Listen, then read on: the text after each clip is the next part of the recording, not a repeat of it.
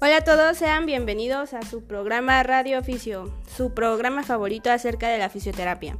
El día de hoy tenemos un tema muy importante que abarcar, que es la ética y la moral, pero todo abarcado a lo que es la fisioterapia. Eh, primero hablaremos un poco de la ética, que es la ciencia que estudia la moral, y pues la moral es cómo los seres humanos nos comportamos ante lo que consideramos bien o mal. Para entender un poquito mejor acerca de esto, tenemos al doctor Juan José Rosas Humano, que es un especialista en medicina física y rehabilitación. Bueno, continuamos con él.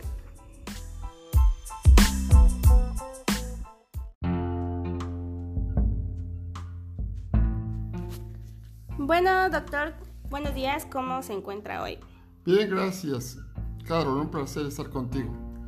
Muchas gracias. El día de hoy pues le voy a hacer mm, unas pequeñas preguntas acerca de la fisioterapia y pues empecemos con la primera.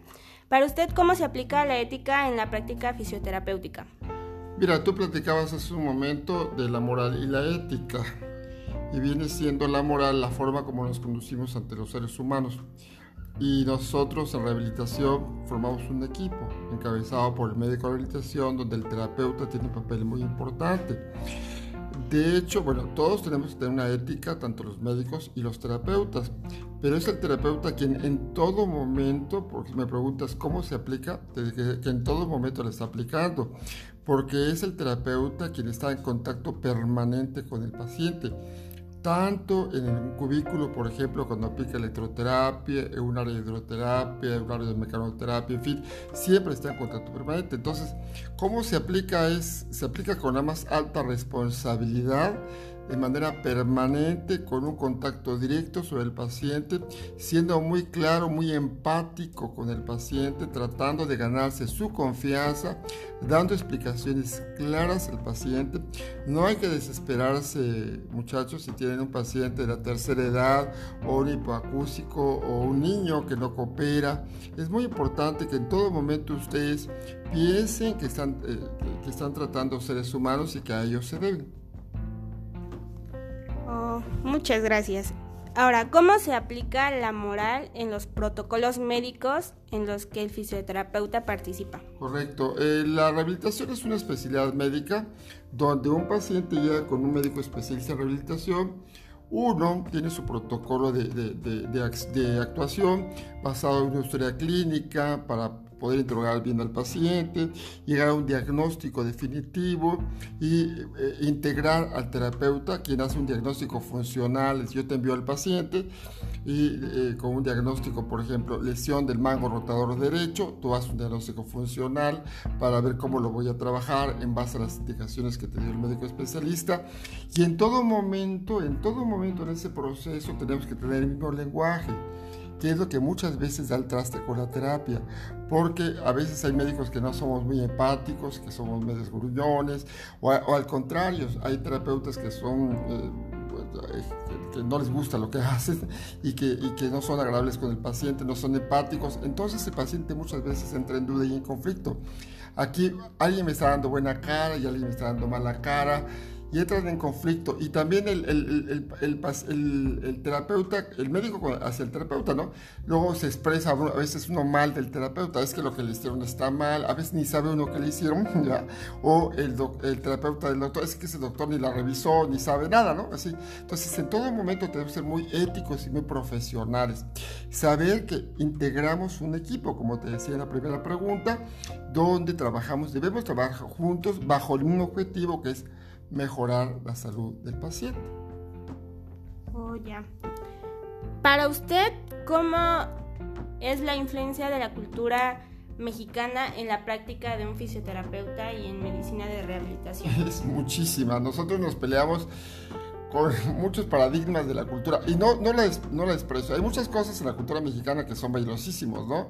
Desde muchas este, aplicaciones de calor, en fin, son previas a, muchas cosas de la medicina, son prácticamente precolombinas, esas, esas, entonces, pero sí, a veces nos, nos, conflictuamos un poco en este campo por los conceptos que tiene el paciente, muy arraigados, por ejemplo, un paciente, me ha tocado muchísimas un paciente que tiene una lesión, una fractura, y va, entre comillas, va a que lo asoben, así dicen las personas que lo asoben, y eso, en lugar de beneficiar, perjudica al paciente. Entonces, hay muchas prácticas, estoy platicando nada más una, una sobada, o una torcida, o una tronada de cuerpo, o una tronada de columna. Hay muchas eh, eh, este, cosas así que de alguna manera, bueno, fueron muy importantes, pero, pero, pero son situaciones que, que, que, no deben verse porque al contrario lastiman a los pacientes. ¿no?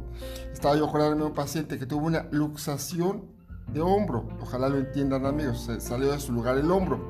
Y ese señor, este, de aquí de Oaxaca, de la Sierra de Ixtlán, pues fue con un huesero primero para que se lo compusiera. Obviamente no se lo compuso y el señor estuvo 48 horas con el hombro luxado.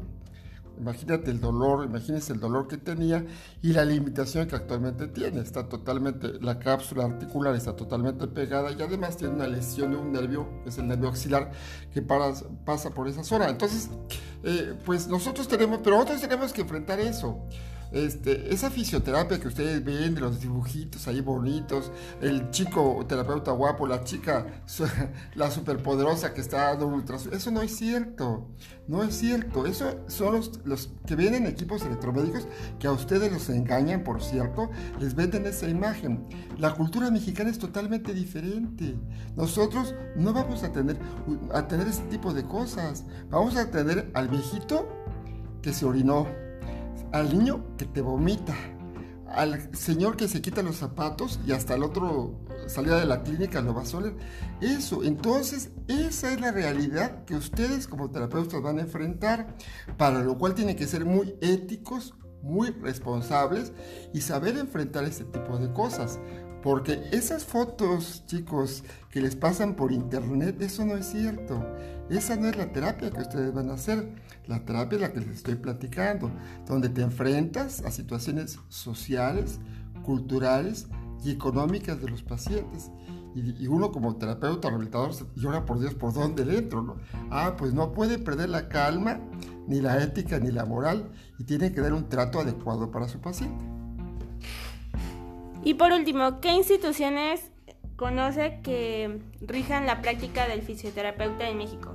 Bueno, el, terapeuta tiene que estar bien formado, ¿no? Para empezar eh, eh, en su escuela. Chequen que sea una licenciatura con reconocimiento de derechos oficiales, lo más importante. ¿Por qué se los digo? Porque hay muchas escuelas patito, entre comillas, donde no hay reconocimiento de derecho oficial. Segundo, cuando ustedes terminen su, carrera, pueden asociarse a socialmente y académicamente hay asociaciones de terapeutas, pero nuestro, ya lo que rige nuestra acción, lo que norma nuestra acción es a través de la Ley General de Salud. El, el, artículo quinto de la Constitución, que habla de que todos tenemos derecho al trabajo, y ese trabajo está normado por la Ley General de Salud. Por cierto, está incompleta, yo soy presidente ahorita del Colegio Mexicano y hemos revisado ese punto, está incompleta lo que es la práctica del terapeuta, pero sí, en general, la escuela que te formó, las asociaciones a las cuales puedes pertenecer, ya laboralmente tu acción está normada, regida por el Estado mexicano a través de la Ley General de Salud, la, la Constitución de los Estados Unidos mexicanos finalmente.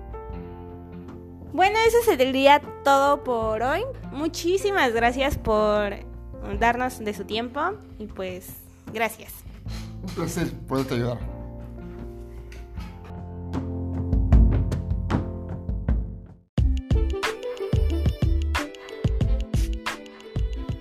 Bueno, hemos llegado al final de nuestro programa y como conclusión tenemos que la ética y la moral siempre van a estar presentes en nuestro ámbito como fisioterapeutas. Y también es nuestro deber como mexicanos y como fisioterapeutas promover la salud y en eso cabe que dejemos de ir al huesero porque pueden haber problemas serios y como ya lo mencionaron, también se puede perjudicar la vida del paciente. Así que muchas gracias por escuchar y hasta pronto.